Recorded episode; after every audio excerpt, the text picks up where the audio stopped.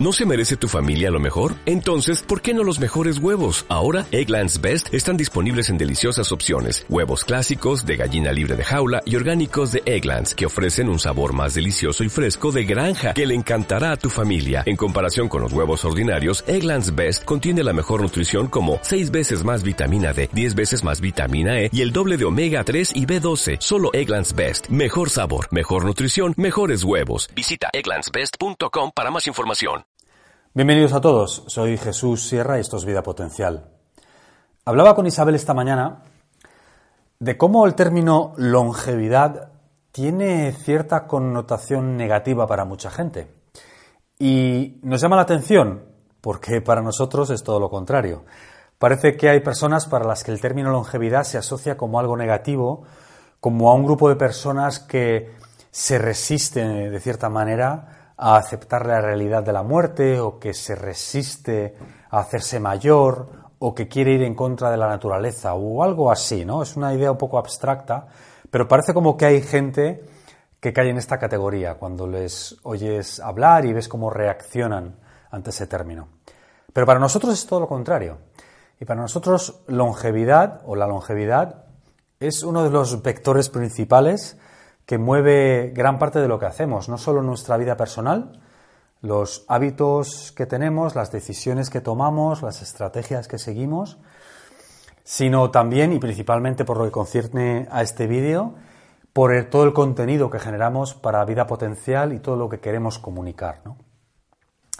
Y realmente el término longevidad tiene dos vertientes. Por un lado está, efectivamente, el número de años que vivimos. Pero eso realmente para nosotros es lo menos importante. Pero la otra vertiente de la longevidad es la funcionalidad. La parte de, bien, vamos a vivir hasta X años, pero que esos últimos años sean perfectamente funcionales desde un punto de vista físico, de movilidad, de funcionalidad, tanto como un punto de vista mental y emocional. Ahora, a mí me gusta hacer el siguiente ejercicio. Em, muchas veces cuando este tema sale con amigos, con conocidos, con gente con la que hablas y que, y que te pregunta por estos, por estos temas, porque saben que estamos muy metidos en, en toda la cuestión de la salud y la nutrición y la longevidad, me gusta hacer la siguiente pregunta. Eh, ¿Cuántos años crees que vas a vivir? O mejor aún, ¿cuántos años quieres tener cuando te mueras? Cuando hago esa pregunta, la mayoría de la gente cae en dos categorías. Bueno, la primera es simplemente los que ni siquiera han pensado en ello y asumen que la muerte llegará cuando tenga que llegar, cuando llegue el momento. El otro grupo, eh, que es el principal, suele darte un número, una edad que coincide con la esperanza de vida más o menos que tenemos hoy en día. La mayoría de la gente te dice entre 75 y 85. El que es muy osado, pues te dice 90 y no sé qué, y algún eh, extremo de la gráfica, pues ya te da un número más alto, 100 o ciento y pico. Pero la mayoría de la gente cae entre 70 y muchos y 80 y algo años. Entonces yo siempre tiendo a hacerles este, este grupo de preguntas. La primera, bien, perfecto, ¿crees que vas a morir o te gustaría morir a los 83? Fantástico. Dime una cosa, ¿cómo te gustaría estar físicamente a los 82?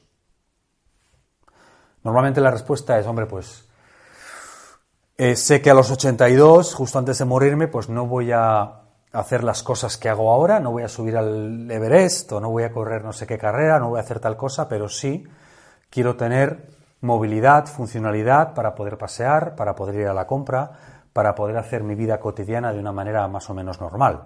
bien, perfecto. Y dime otra cosa, ¿cómo te gustaría que fuese tu capacidad cognitiva?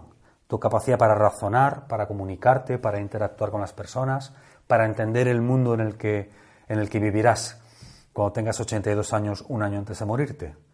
Y la gente normalmente dice, no, pues quiero estar bien, quiero tener, pues como tú dices, capacidad para, para entender qué está sucediendo en mi entorno, en mi entorno, capacidad para mantener una conversación, tener buena memoria, que no se me olviden las cosas. Bien, perfecto. Dime otra cosa, ¿cómo te gustaría que fuese tu vida emocional y social? Es decir, la gente que te rodea. ¿No te gustaría mm, pues tener buenos amigos, tener buenas relaciones personales, tener eh, miembros familiares, miembros de tu familia con los que también interactúas, tener una vida social activa, tener vínculos emocionales, amigos, relaciones? Por supuesto que sí, por supuesto que quieren eso. Perfecto. También les pregunto, ¿y en el plano económico, financiero, de dinero, cómo, cómo quieres que, que, sea ese escenario cuando tengas 82, un año antes de morirte?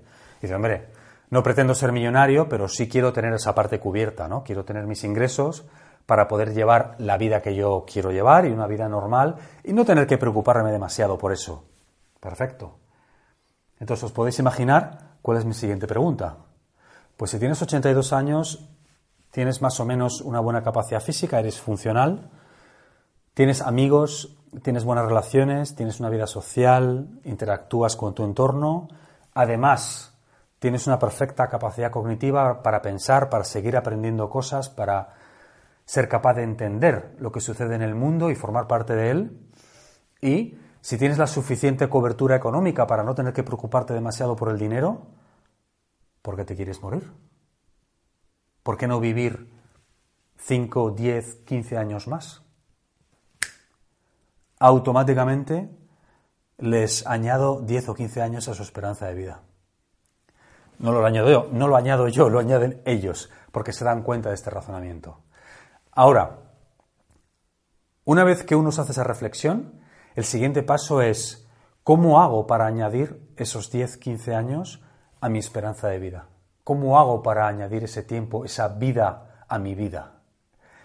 Hace unos años se hizo un estudio en el que se comparó las razones de muerte de aquellas personas que morían dentro de un rango de esperanza de vida más o menos normal, 70 y muchos, 80 y pocos, y de los centenarios, la gente que vivía 100 o más, o supercentenarios, que creo que son los que llegan a 110 o 105, no estoy seguro. Y concluyeron que las razones de muerte eran prácticamente las mismas. No prácticamente, eran las mismas, con diferente proporción, pero las mismas. Que son los cuatro jinetes de la muerte. Porque tenemos que tener muy presente que lo de que se murió de viejo es una forma de hablar, pero nadie se muere de viejo.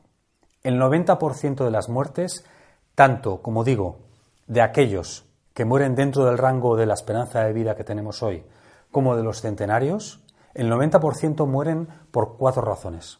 Morimos por cuatro razones. Cáncer, ataque al corazón o algún tipo de complicación cardiovascular o cerebral, enfermedad neurodegenerativa, demencia, Alzheimer o accidente. Y con esa edad, a partir de 70, accidente en un porcentaje altísimo, una caída que te rompes la cadera, acabas en el hospital, todo se complica y acaba falleciendo la persona. Pero esas cuatro razones son las principales por las que morimos, ya sea a los 80 años, ya sea a los 100. Siguiente pregunta. Si esas son las cuatro razones principales, ¿cómo hacemos para hacer que los, los síntomas de, estas, de estos cuatro jinetes de la muerte aparezcan lo más tarde posible. Es decir, si yo voy a morir de cáncer a los 80 años, ¿cómo hago yo, Jesús Sierra, para posponer la aparición de ese cáncer que me va, me va a llegar tarde o temprano? Pero ¿cómo hago para que en vez de a los 80 me llegue a los 95? ¿O cómo hago otra persona, cómo hace si va a morir por una complicación, por una enfermedad neurodegenerativa, ¿cómo hace para que esa enfermedad neurodegenerativa, ese proceso no se inicie a los 68 y acabe con su muerte a los 75, sino que empiece a los 75 y acabe a los 92? ¿Cómo hace? ¿Qué estrategia sigue? Lo mismo es aplicable pues, a, a los otros dos jinetes de la muerte. Bueno, el jinete de la muerte de los accidentes principalmente es con movilidad, pero ahora hablaremos de eso. Principalmente, la estrategia básica para los cuatro es nutrición adecuada, actividad física adecuada y estímulo intelectual y emocional. Esas tres. Nutrición, cada uno puede seguir los principios que quiera, pero sabemos que comer comida ultraprocesada eh, limita sustancialmente nuestra vida. Sabemos que la falta de ejercicio físico y movilidad limita sustancialmente nuestra vida. Y sabemos que estar aislado y que no desarrollar nuestras relaciones interpersonales limitan sustancialmente nuestra vida. Hablaremos de esto en otros vídeos, por supuesto, de cada una de estas patas y de cada uno de los cuatro jinetes.